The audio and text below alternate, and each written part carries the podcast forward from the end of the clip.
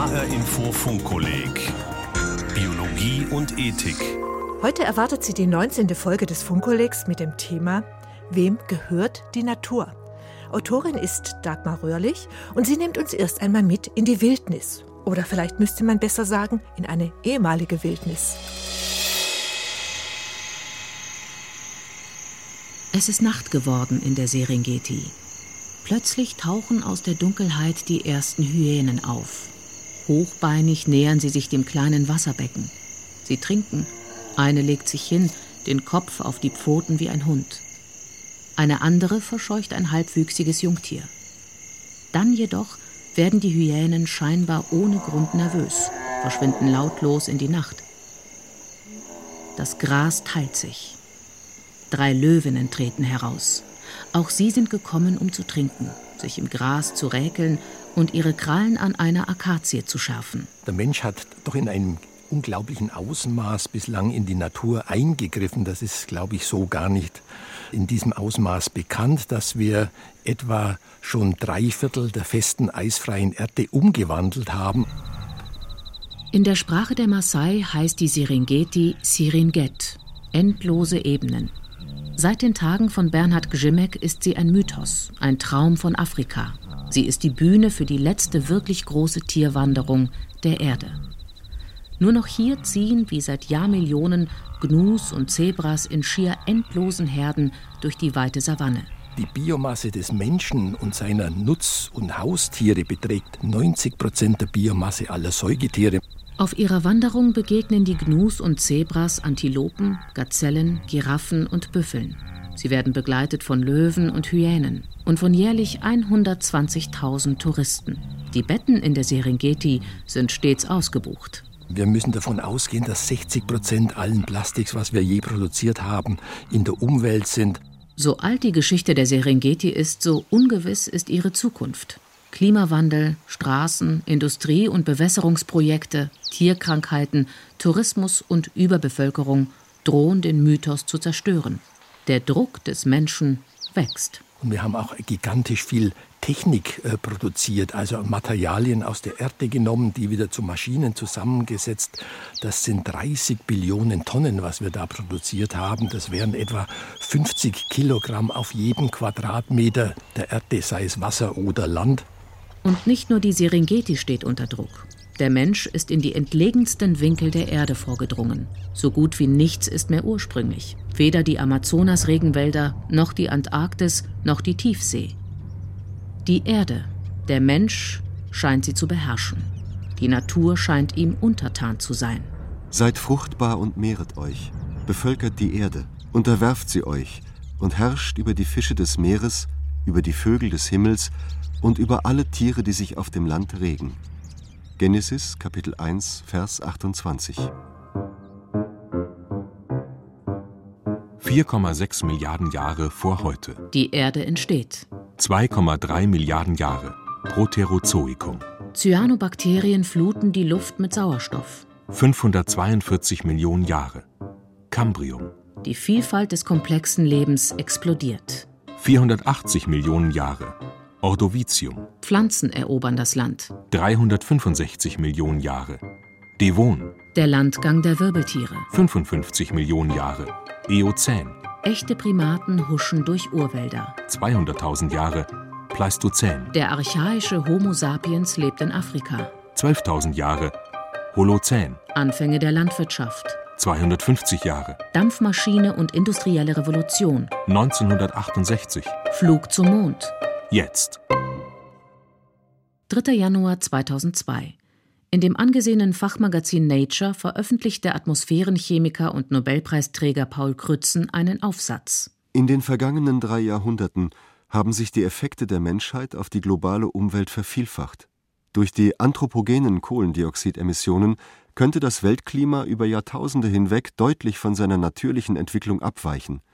Deshalb erscheint es angemessen, die Gegenwart als Anthropozän zu beschreiben, als eine in vielerlei Hinsicht vom Menschen dominierten Epoche. Der Mensch bestimmt das Klima, ist zum beherrschenden Faktor im System Erde geworden. Deshalb soll er einen eigenen geologischen Zeitabschnitt erhalten, das Anthropozän, das Zeitalter des Menschen. Die Diskussion, die der Nobelpreisträger Paul Krützen damit auslöste, verfing sofort, nicht nur in der Wissenschaft, sondern auch in der Gesellschaft. Er traf einen Nerv der Zeit, beschreibt Professor Bronislaw Szynski. Er ist Soziologe an der Universität Lancaster. Although the Anthropocene obwohl das Anthropozän als Konzept aus der Geologie und der Erdsystemforschung kommt, lässt sich damit etwas vermitteln, was viele Philosophen und Sozialwissenschaftler seit Jahrzehnten versuchen, dass die Unterscheidung zwischen Natur und Kultur, Subjekt und Objekt, Materie und Geist nicht zukunftsfähig ist. Ja, ich war ganz angetan, als ich das kennenlernte. Also die These, dass so ab 1750, 1800, was immer, der Mensch mit seiner Technologie oder mit, schon mit seiner Landwirtschaft ein bestimmender Faktor für die Verfassung der Erde geworden sei. Wolfgang Welsch, der zuletzt an der Universität Jena gelehrt hat, ist emeritierter Professor der Philosophie. Der Gedanke, dass der Mensch die Krone der Schöpfung ist, die Natur ihm untertan, dieser Gedanke ist tief verwurzelt im westlichen Denken. In der griechischen Philosophie gibt es eine große Bruchstelle mit Sokrates. Die Philosophen vor Sokrates, also die sogenannten Vorsokratiker, gingen aus von der These, dass man sich an der Natur, an Gesetzen der Natur orientieren müsse. Mit Sokrates bricht das völlig weg. Sokrates konzentrierte sich auf den Menschen. Der Mensch erscheint nicht mehr eingefügt zu sein in den Kosmos, sondern er wird zum Dreh- und Angelpunkt. Es gibt eine zweite Bruchstelle viel später, als im 17. Jahrhundert die neuzeitlichen Wissenschaften entstanden. Dafür stehen Philosophen wie Francis Bacon oder René Descartes. Natur wird jetzt ganz anders konzipiert als vorher, als völlig geistlos, als bloß Materie. Und die Aufgabe der Wissenschaft ist das Zerschneiden und Sezieren der Natur. Das Ziel? Die Natur durch die mechanistische Betrachtung zu besiegen und zu beherrschen.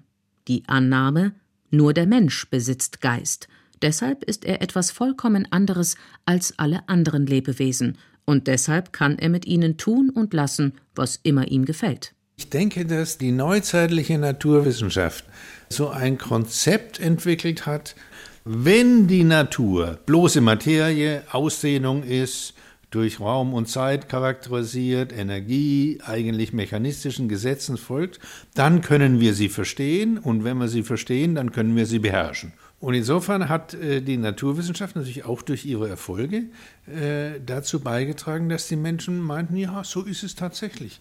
Wir sind geistig, technologisch, wissenschaftlich die Herren und die Außenbestände haben uns zu folgen.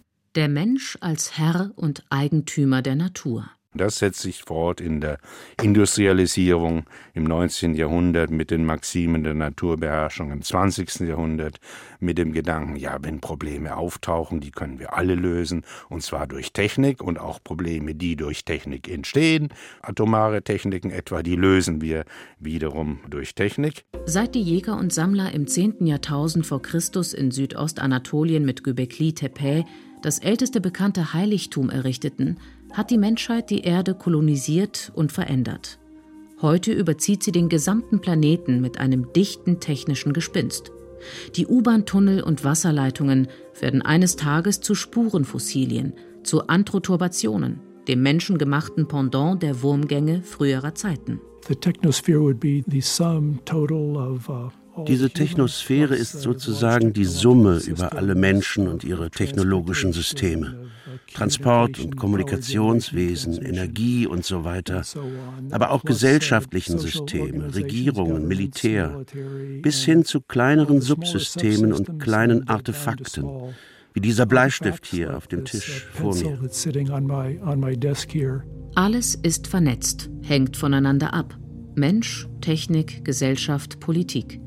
Das ist die Überzeugung von Peter Huff, Professor für Geologie und Environmental Engineering an der Duke University. Die Technosphäre als Faustkeil des modernen Menschen, mit dem er die Erde tiefgreifend bearbeitet. Die Technosphäre ist das globale, kombinierte System von Mensch und Technik. Es ist schwer, ihr irgendwo auf der Erdoberfläche zu entkommen.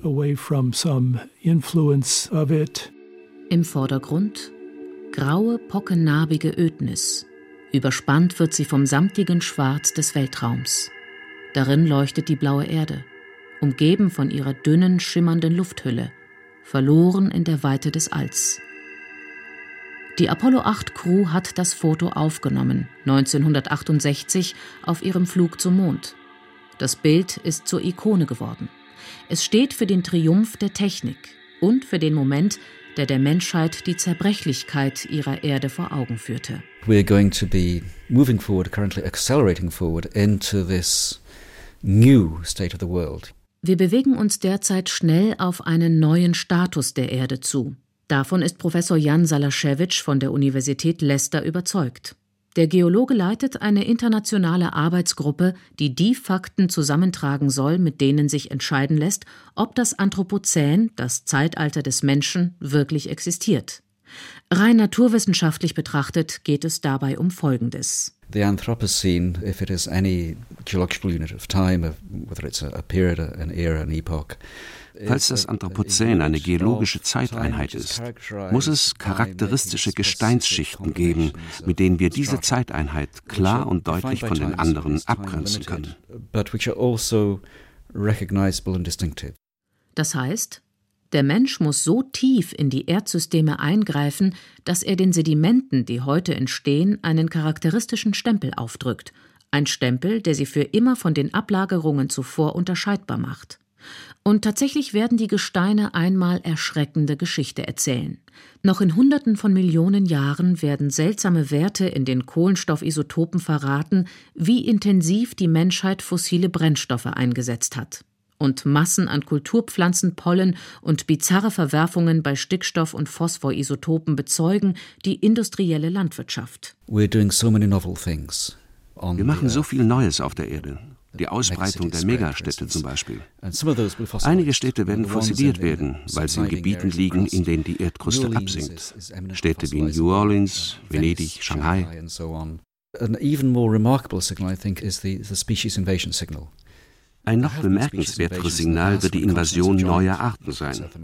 Zwar hat es auch früher schon Invasionen von Tieren und Pflanzen gegeben, wenn zwei Kontinente miteinander verschmolzen, so wie vor ein paar Millionen Jahren Nord- und Südamerika. Aber in all den Milliarden Jahren Erdgeschichte sind niemals Arten von jedem Kontinent auf jeden anderen gelangt und von jedem Meeresbecken in jedes andere. Hundreds of millions of years to come. Forever, yes, for as, as near as makes no difference, forever on the earth. Die Homogenisierung wird für immer erkennbar bleiben, solange es Leben gibt auf der Erde. Sie bestimmt den Fortgang der Evolution. Ebenso wie das massenhafte Verschwinden von Tier- und Pflanzenarten, das der Mensch auslöst, vor allem indem er Lebensgrundlagen von Pflanzen und Tieren vernichtet. Der Mensch ist dabei, ein neuerliches Massenaussterben auszulösen. Doch welche Eigenschaft der Spezies Mensch ließ diesen Anthropos so mächtig werden? So Homo faber ist es Homo faber, der schaffende Mensch, der als Symbol den modernen Menschen beschreibt, aber auch ein Sinnbild ist für die Anfänge der Menschheit, der Mensch als Werkzeugmacher? Der Soziologe Bronislaw Szynski. The Anthropocene on the one hand seems to be the um, pinnacle of Homo faber, but in another sense it shows us das Anthropozän mag auf den ersten Blick als Krönung des Homo faber erscheinen. Doch dieses Bild ist falsch, denn wir haben es nicht bewusst geplant. Es entstand zufällig, weil wir uns der Folgen unseres Handelns nicht bewusst waren. If Homo faber is not an adequate understanding of what human beings are and how they act in the Anthropocene, how they produce the Anthropocene or are responsible for it, then Wenn nicht Homo faber die Menschen im Anthropozän beschreibt, könnten wir auch mit der Idee des Homo colossus spielen. Diese durch unsere ganzen Techniken ins gigantische überhöhte, nur teilweise menschliche Figur.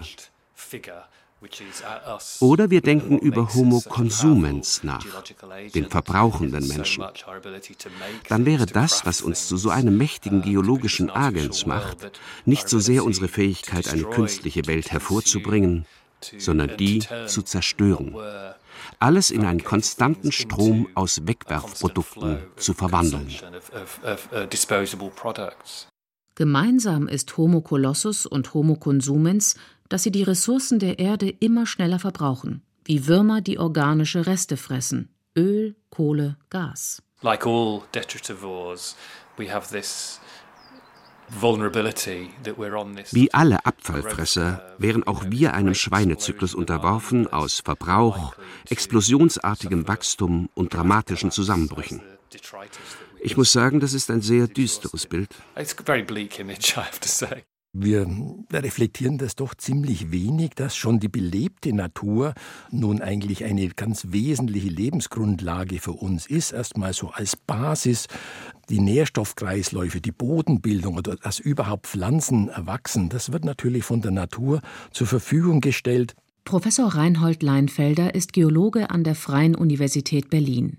Der moderne Mensch begreift noch nicht wirklich, dass er ein Teil der Natur ist ein Produkt von Jahrmilliarden der Evolution, dass er abhängig von der Natur ist und bleibt. Wir gewinnen daraus Nahrung, wir haben unser Trinkwasser davon, wir haben Holz, wir haben Fasern, mit denen wir arbeiten, wir haben Wirkstoffe, die wir für die Medizin brauchen.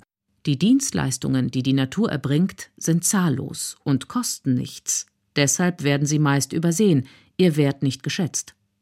Und so hat Homo sapiens im Lauf seiner Geschichte die Erde erobert und dabei fast alle natürlichen Lebensräume durch Anthrome oder anthropogene Biome ersetzt, Ökosysteme, in denen er die Natur gestaltet, beschreibt Reinhold Leinfelder. Wir haben ja nur noch etwa gut 20 Prozent auf der festen Erde etwas, was wir als Urnatur bezeichnen können. Alles andere ist von uns ja schon in Beschlag genommen worden, sind Kulturlandschaft. Das muss nicht per se schlecht sein. Die Almen der Alpen zum Beispiel sind Anthrome. Sie sind sozusagen Juwelen des Artenreichtums und hängen davon ab, dass der Mensch dort sein Vieh weidet. Hört er damit auf, verschwinden sie. Buschwerk oder Wald kehren zurück. Auch das Wattenmeer ist ein Anthrom. Seit mindestens 500 Jahren überfischt, seit 100 Jahren überdüngt, ist es UNESCO-Weltnaturerbe.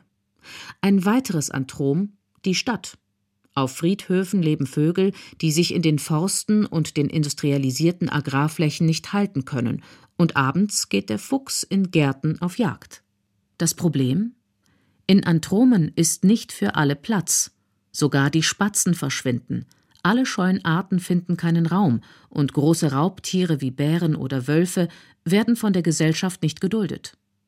Professor Katrin Böning-Gäse ist Direktorin des Senckenberg Biodiversitäts- und Klimaforschungszentrums in Frankfurt am Main. Ich denke, dass das gerade beim Thema Wolf was ist, das wir eben seit 200 Jahren gar nicht mehr mitdenken, dass es hier Wölfe geben kann. Aber wenn wir in Urlaub irgendwo hinfahren, zum Beispiel nach Kalifornien oder in Apenninen oder in die Pyrenäen, da gibt es die ja ganz selbstverständlich. Und wir fahren da freiwillig hin und wandern dort. Und da ist es selbstverständlich. Das heißt, wir haben als, als Land das Wissen mit dem Leben mit solchen großen Räubern wie dem Wolf verloren und vergessen. Auch wenn der Mensch die großen Räuber nicht mag, weil er sie als Konkurrenz oder Bedrohung empfindet. Ohne sie fehlen wichtige Faktoren in den Ökosystemen. Beispiel Yellowstone. Nachdem die Wölfe dort 1995 wieder eingeführt wurden, veränderte sich die Landschaft viel schneller, als es die Biologen für möglich gehalten hatten. Denn die Wölfe dämmten die viel zu großen Hirsch- und Kojotenpopulationen ein. Plötzlich wuchsen wieder Weiden und Espen an den Flüssen.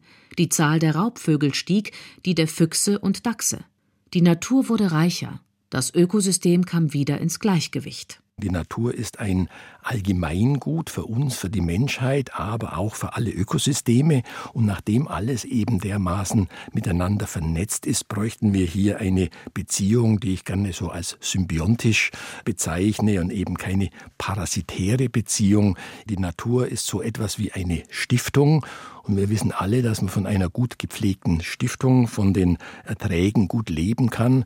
Aber die Stiftung kollabiert natürlich, wenn wir an die Einlagen gehen. Die Natur als Stiftung, als Allmende, als Allgemeingut, das wir Menschen schon um ihrer selbst willen schützen und bewahren. Ein Ansatz, der die Zivilisation zukunftsfähig machen könnte.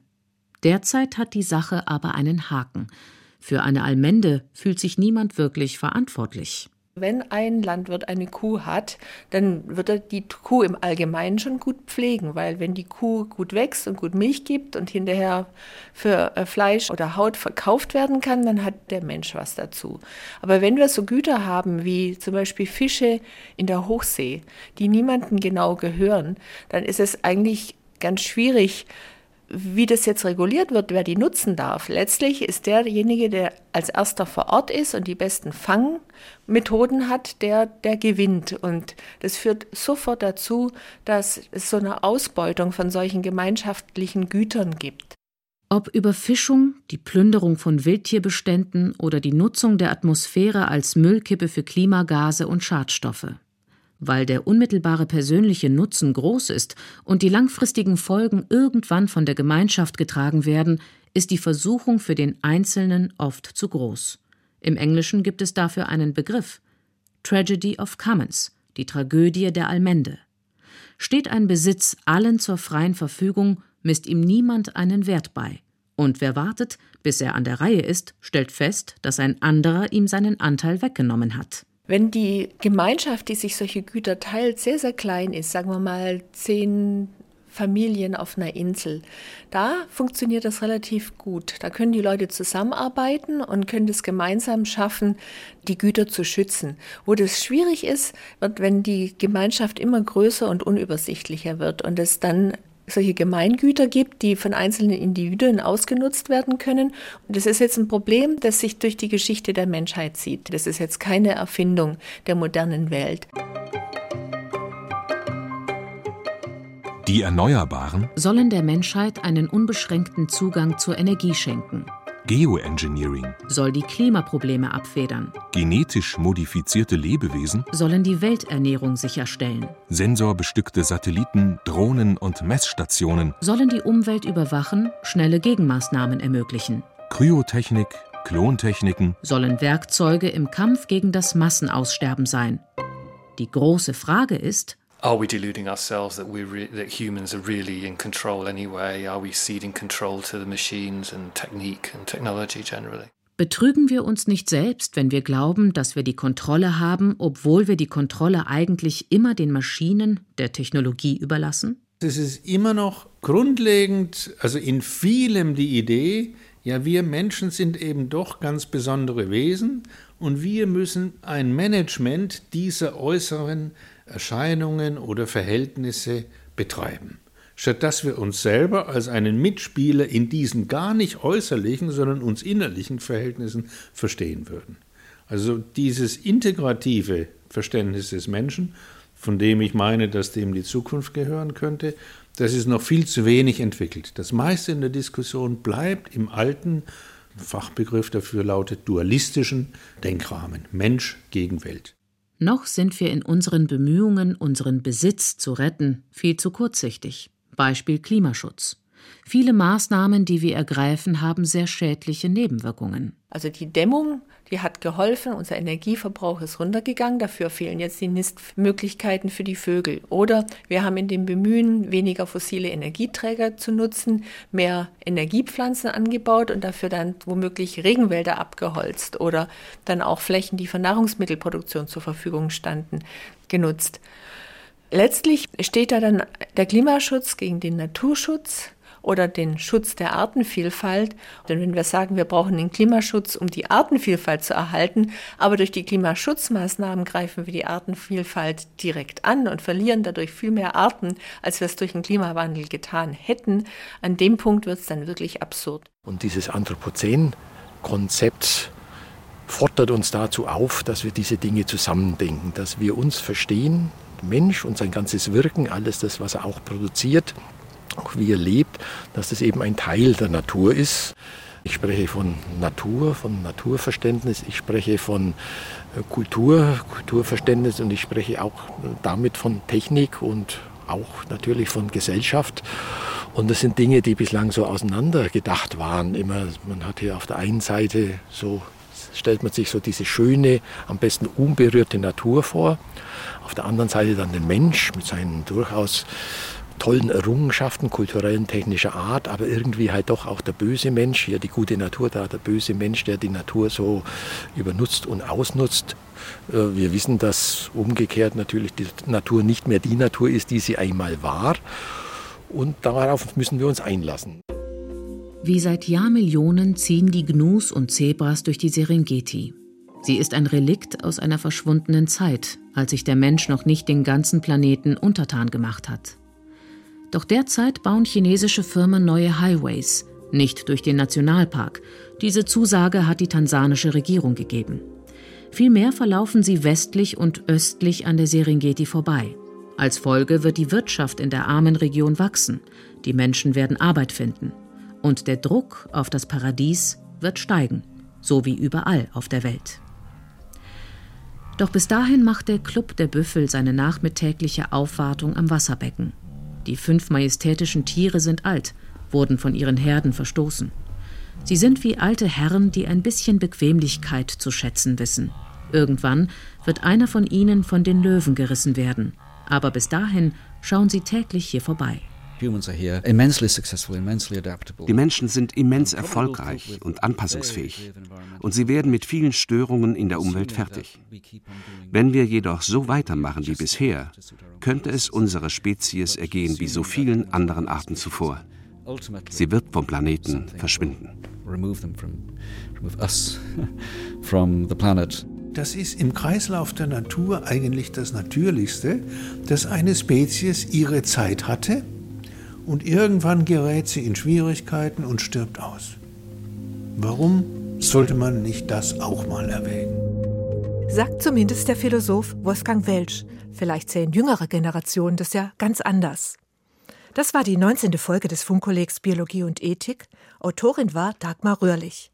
Die Podcasts zu den Sendungen gibt's wie immer auf hrinforadio.de. Und mehr Informationen und Zusatzangebote finden Sie auf funkkolleg-biologie.de. Mein Name ist Regina Oehler.